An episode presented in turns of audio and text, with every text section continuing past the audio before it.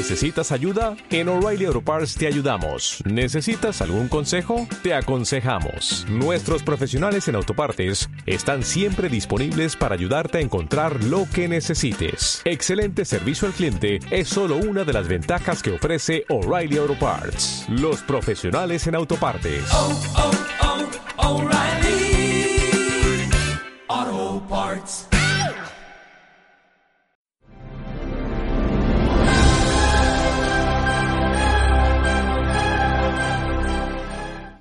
Hola. No hace falta hacerte el efecto de, de subir el volumen, Super bajarlo. eco. Oh, oh, oh, oh. Reverberación. Bienvenidos a Objetos Nostálgicos y dónde encontrarlos. Aunque en esta ocasión es más bien momentos nostálgicos, porque hoy os traemos un pedacito de nuestra vida y por eso lo hemos llamado el fútbol en los años 90. Sí, primero de todo, feliz año bueno. Bueno, ¿eh? Sí. Feliz Eh, año, nostálgicos y sí. nostálgicas. estamos grabando la tarde del viernes 10 de enero. Y para traeroslo esta misma noche ya lo subimos esto. Así que Calentito. es on fire. Onfire. Olive. Sí, sí. Y bien, como decías, pues sí, vamos a hablar del fútbol en los 90, pero no rollo como hacemos en Nostalgia, que al fin y al cabo es nuestro sino, sino desde el punto de vista de un niño que jugaba fútbol en los 90, como en- es mi caso. Sí. Y bueno, es que es tan diferente. Yo veo hoy en día a los niños y me entra una envidia increíble. Porque, claro, por ejemplo, para empezar, el terreno de juego. Había dos. Yo estoy hablando de fútbol federado, ¿eh? No. Pues yo en el patio marcaba tres goles. Patio no sirve. Claro, eso es lo que hacía yo. Claro, y había dos maneras, una eh, fútbol sala y luego fútbol 11. Antes no existía el fútbol 7 ni las ligas estas que ahora hay universitarias, bueno, que yo las jugué en su día, pero no, no hay nada de eso. Eh, fútbol 7 tampoco existe y es o fútbol sala o fútbol 11. Y ya está. Sí, eso ya para empezar. Luego, yo empecé jugando a fútbol sala, estuve cinco años jugando a fútbol sala y luego pasé a, a jugar a fútbol 11, donde ya pues serían nueve años más jugando a fútbol 11. Para empezar en fútbol sala, ahora podéis ver las pistas que están adecuadas con un material bueno. Normalmente ya entrenan en pabellones, eh, que si llueve da igual, la climatología da igual porque estás en un pabellón cubierto. En mi época nada de eso. Ese no era tu caso, ¿verdad? El suelo era cemento, pero cemento del duro, ¿eh? La pelota era cemento, También. también cemento, llamada mi casa. O en el caso de fútbol sala, la marca que muchos años tenemos nosotros era la marca Barry. Barry. Sí, Sí. No, no la he vuelto a ver en mi vida, pero era marca Barry. Entonces, las mi casa, de verdad. Yo tengo tatuajes, yo y cualquiera que haya jugado a fútbol. Además, yo jugaba de, de portero. Tengo tatuajes en las piernas, en la cara, de mi casa. ¿Qué es eso? Por suerte, eso ya vinieron los cascos azules de la ONU y prohibieron las mi casa y ahora es lo que te digo siempre, se usan, son las bolas estas que usan las grúas para destruir los edificios, pues es una mi casa lo que le han pintado de negro, Claro, le Pero era- otro uso. era otra mi casa. Claro, eh, era increíble el daño que te podía hacer una mi casa al rematar de cabeza, al chutar te dejabas ahí el pie, la uña, de todo. Y como portero es que recibía más mi casa que ninguno. No es que recibiera más mi casa, todos recibíamos mi casa, lo que un portero también sabe cómo recibir. Claro, es, es, es diferente porque el, el portero al fin y al cabo eh, es una anomalía en el fútbol. Realmente el portero no juega fútbol, juega otra cosa. Pero es necesario. Sí, claro, si no, no tendría, vale. sería Quidditch. Y- entonces, entonces, tú sabes lo que es tirarte en un campo de cemento o intentar salir a los pies de un jugador en un campo de cemento. E incluso cuando yo empecé a jugar, claro, yo soy del año 84, en el año 90 llega Oliver y Benji, que ya haremos un especial sobre ellos, pero llega Oliver y Benji. Entonces, yo recuerdo con bastante claridad gente intentando hacer segadas como en Oliver y Benji. En cemento. Claro, en cemento Madre que mía. flaf, toda la tela del pantalón de por detrás a tomar por culo. A tomar por culo y el niño se había hecho a las 10 de la mañana y hasta la una no llegaba a casa. Madre mía. Y bueno, eso sí, el niño no se quedaba en el comedor. Pero estaban muy de moda las segadas y también los kamehameha. Es lo que en principios de los 90 era lo que más estaba de moda en los patios. Eh, entonces, otra cosa que caracteriza es que la gente que juega fútbol 11, fútbol 7, juega en campos de césped. Yo siempre también lo digo, yo he jugado 14 años a fútbol. Solo una vez he jugado en césped natural y quizá Solo una vez. 12, 13 veces en césped artificial. ¿Qué momento tenía que ser ese? Joder, para mí era una ahí. putada, porque además los ¿No? eh, una liga de 16 equipos, a lo mejor había dos que tenían césped artificial.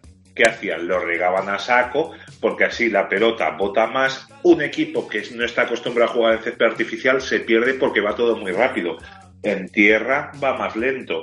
En hierba va mucho más rápido. En césped artificial la pelota, cuando bota después de estar muy mojado el campo, es bastante sorprendente ese bote cómo puede ir. Entonces, las primeras veces que vas a un campo de césped artificial dices, vale, no voy a llegar a casa hecho una croqueta.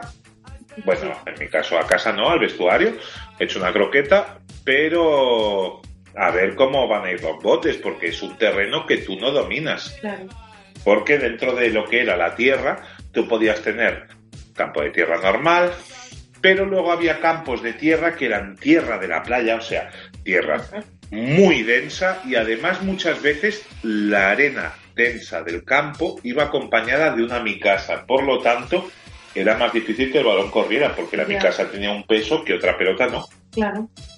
para sacar de puerta con la Sí, mi casa obviamente. era, joder, tú imagínate con 12 años sacar de puerta con una mi casa y tener el centro del campo a 40 metros. Eran los balones medicinales de educación Sí, sí, física. ya te digo, ahora cuando destruyen un edificio ha sido ahí mi casa. mi casa. Madre mía, pues qué fácil tiene que ser jugar al fútbol con una pelota así. Era bastante difícil. Es más, yo me acuerdo que cuando eh, estaba en tercero de GB, llegamos a cuartos de final de- del Campeonato de Cataluña en fútbol sala y llegamos a la prórroga y después a los penaltis. Entonces, en la tanda de penaltis hubo un sorteo para ver con qué pelota. Nosotros llevábamos una pelota, una, ¿eh? Una. Si se perdía, pues bueno, una pelota y el otro equipo llevaba otra pelota. El otro equipo ganó el sorteo. Jugamos con una pelota que en verdad Hulk Hogan se las hubiera tenido tiesas para levantarla Joder. y Peor madre todavía. mía, sí, sí, sí, sí, Madre muy mía. pesada la pelota. También te estoy hablando que teníamos ocho años y claro, Que no hace tanto, ¿eh? Que son los 90. sí, en ese caso fue en el 93, en mayo del 93. Ahí está. Sí, sí, hace 27 años, va a hacer eh, dentro de cuatro meses, pero es algo que los equipos jugaban con eso también. Luego, otra cosa que es de remarcar, también tú vas a, ahora a un campo donde eh, juega un equipo y ves los vestuarios más o menos acondicionados. Yo he estado ¿Cómo eran? A ver. Madre mía, yo he estado en Zulos, de verdad, que es que incluso en vestuarios nos hemos tenido que cambiar primero los titulares y luego los reservas porque no cabíamos los 14, 15 o 16 que éramos a la vez. Sitios donde el agua caliente era un sueño. Por suerte el vestuario donde en el equipo donde yo jugaba estaba bien. Mm. Estaba bien, había cuatro vestuarios, porque claro, siempre había un partido y empezaba luego otro. Entonces se cambiaba un local y el otro vestuario de los locales estaba vacío y viceversa.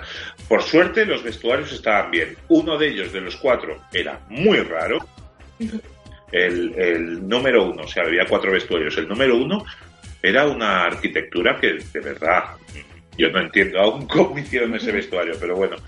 Eh, pero la verdad es que el vestuario número 2 estaba muy bien, que cuando entrenaba el amateur, que es el equipo grande del equipo, ese vestuario estaba reservado para ellos. O sea, nadie podíamos entrar, el amateur mandaba. Sí. Y sí, a ver, incluso eh, teníamos medio campo para cada equipo en los entrenos y ellos siempre elegían el campo mejor y el, y el de mierda que daba una fábrica para ti. Sí. Sí, pues eso, además del terreno de juego, además de las pelotas, además de... Vamos a ir a otra de las cosas que han... de los vestuarios también. Vamos a cambiar otra de las cosas y es... El otro día eh, que quedé con... Además trabajo con, con él, con un amigo que habíamos jugado juntos desde los 9 hasta los 13 años. Habíamos estado los dos puntos y estábamos recordando muchas de las broncas que nos llevábamos de- del entrenador, a lo mejor con nueve años, que nos lo pasamos muy bien y es un entrenador al que le queremos todos muchísimo, nos lo pasábamos muy bien con él, pero nos metía unas broncas, niños de nueve años, pero soy gilipollas o qué venga. claro, eh, antes se estilaba más eso, ahora sí, vamos, sí, ahora te denuncian, incluso, Antes había insultos. claro, Muchos insultos. Claro, es que yo, al ser portero, a mí me venían con ocho años detrás de la portería a insultarme gente a lo mejor de 35. Sí, sí. ¿Qué dices? Es te pones a niño. pensarlo ahora y A dices, yo tenía ocho años, parecía que tenía once, pero tenía ocho años. Claro. Eh, o- Y aún así no se te puede, no se te tiene que quitar el respeto por tener 11. Claro, yo, yo recuerdo un partido, además recuerdo la fecha, 24 de abril del 93, Que la recuerdas, qué raro. Eh, Sí.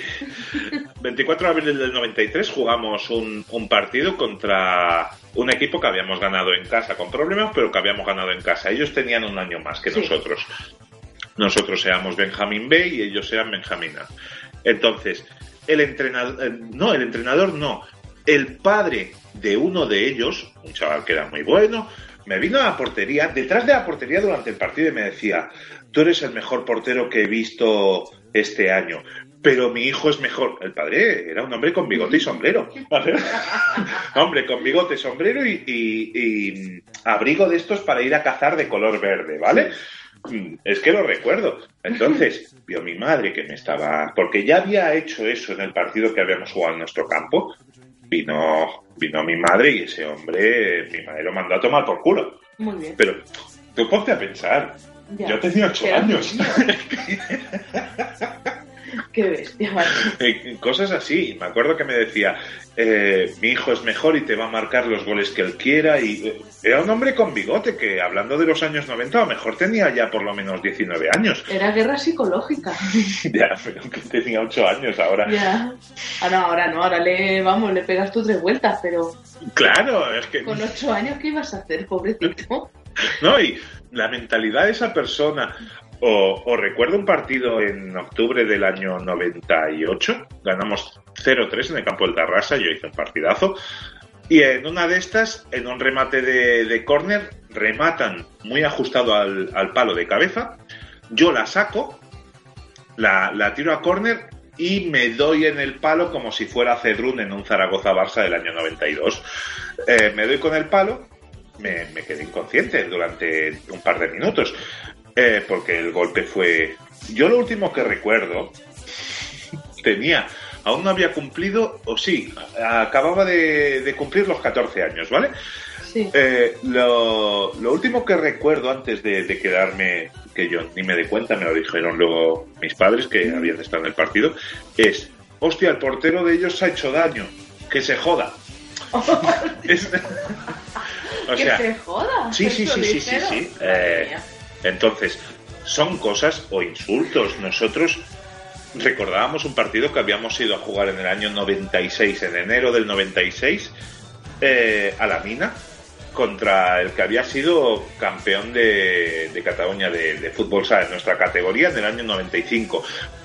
Les habíamos ganado en casa sin ningún problema, creo que fue un 4-1, algo así, les ganamos en casa bien, sin ningún problema. Vimos por qué fueron campeones de Cataluña cuando fuimos a su campo. A ver quién coño ganó allí. O sea, nosotros jugamos un viernes por la tarde. Salimos del cole a las 5 porque además nuestro cole era de, curas y teníamos que, ir todas las tardes para que los curas se fijasen bien en nuestras nalgas.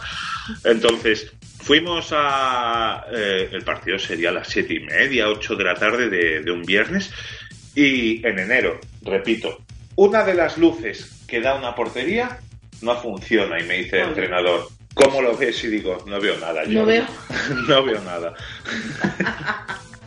claro. Luego, yo detrás de la portería tenía chavales que tendrían, no sé, 22, 23 años más o menos, con un pastor alemán, tocando la, la reja metálica rollo. Estoy en un barrio peligroso de Nueva York tocando la reja, dándole patadas, con además con una pelota dando patadas a una reja y el perro todo el rato, ¡guau, guau! Detrás mío, a unos tres metros de mí, ¿vale? el público amenazando al árbitro.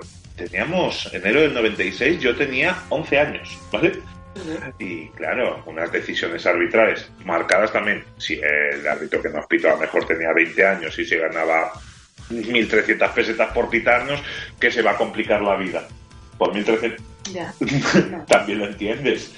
Y de verdad que vimos el por qué eran campeones de Cataluña, lo, vimos totalmente, y son una de las de otras de las cosas que han cambiado en el fútbol, por suerte. El enzarzarse en peleas entre padres de un equipo y de otro, para mí era un martes. era el pan de cada día. Sí, sí, sí. A ver, en todos los campos de fútbol hay un bar y cuando tú estás a unos 200 metros de ese campo de fútbol ya hueles el olor a butifarra, ¿vale?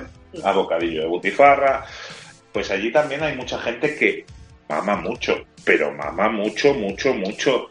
Y no sé, también hay muchos padres con 10 años que se creen que su hijo es el próximo Maradona. Sí y los nervios a flor de piel y lo ponen todo la carne en el asador en, un partido de alevines. Yo he tenido muchísimos partidos suspendidos por peleas entre chavales. Yo por suerte nunca he entrado en nada. Y peleas entre, entre, padres. claro. Incluso yo alguna vez le metía bronca a alguien de mi equipo que se había enzarzado en una pelea. Porque, no, porque me ha dicho hijo de puta. Si tú supieses lo que yo tengo que aguantar detrás de la portería cada dos semanas, porque era cada dos semanas, no es que fueras a un campo y dijeses, no, es que es este campo. No, es que eran todos, en todos los campos te insultaban. Y tú tenías 12 años, en todos los campos llegaba tu entrenador y si había jugado mal, además eso, como jugases mal, al próximo entreno es que no veías ni la pelota. Claro, eso ahora lo haces a un niño y vamos, vas a, Alcatraz. Y todo, todo esto por, por suerte ha cambiado, ya contaremos en otro capítulo más historias sobre lo que es el fútbol de los 90, si queréis algunas anécdotas de, partidos, cualquier cosa. A mí, como comprenderéis, todas las amarillas que me han sacado en mi vida, excepto un par, eh, han sido por hablar. ¿Has tenido expulsiones? Una, por tocar la pelota con la mano fuera del área, el árbitro me expulsó, le di la mano porque era lo correcto. Y, y, porque tú siempre has sido así. De no, incluso, incluso si a lo mejor nos pitaban un penalti en contra, claro, yo era el portero, había visto por lo general y yo sabía que era. Mi compañero u otro estaban protestando y yo les decía, no protestes, que ha sido penalti. O sea, es que, no, no, es que las cosas son así, pero siempre, siempre, siempre por, por hablar, excepto un par, por hablar o incluso por perder tiempo cuando vas ganando y estás en el minuto... Claro, 86... Pues no, porque hasta hasta juveniles los partidos no duran 90 minutos. En infantiles dura, creo que son 35 minutos por parte, en cadetes son 40 y creo que en juveniles ya son 45 por parte. Mm. No sé si seguirá siendo así, pero sí, sí, cosas más. A nosotros nos ha tenido que casi escoltar la policía para para salir del campo en muchas ocasiones. Claro, estamos hablando del extrarradio de Barcelona, que hay sitios donde, no sé, si te toca ir a jugar a Hospitalet, pues no es que digas, mm, estoy entrando en Melrose Place. no. Entonces, pues bueno, es lo que hay. Ya. Pero yo me lo he pasado muy bien jugando a fútbol toda, toda la vida. Siempre ha sido mi pasión. Pero las cosas han cambiado mucho, en muchos casos para mejor. Y ya iremos contando así más cositas cuando tengamos un rato libre. Sí. De cositas que podían pasar en, en una temporada de fútbol, en un partido, en un expulsiones, árbitros borrachos, etcétera. Sí, sí, sí, sí, sí. Yo ya te digo, habré jugado en el total de mi vida, pues no sé, 14 años por 50 partidos entre amistosos, liga y luego torneos. 50 por 14 son 700 partidos. Pues fíjate si no hay historias que contar ahí. Claro. Y recuerdo 632, quizás.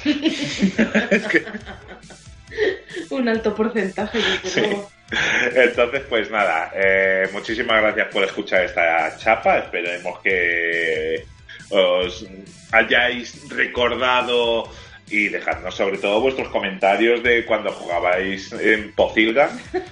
Si habéis usado la mi casa, Claro, sí, eso seguro. Cualquier chaval que haya nacido en los 80 y anterior eh, ha usado la mi casa sin duda. si os ha gustado este podcast y si queréis saber más de la vida de Josep Bueno, jugando en los años 90, Sí, dejadnos un me gusta, dejadnos en comentarios también lo que os apetezca. Y como siempre os recordamos en golstalgia.com tenemos la tienda virtual, tenemos el blog, tenemos muchísimo contenido adicional. Y si quieres convertirte en mecenas de este gran universo nostálgico, también tenéis allí la posibilidad de hacerlo. sí, cualquier ayuda que sea de un euro, de dos, tres, cinco, diez, lo que, lo que creáis que podamos merecer, siempre será muy bienvenida para poder ir mejorando todo nuestro arsenal de programas. Que vaya muy bien. Que vaya muy bien, chicos. Adiós. Adiós. Ay, chicos.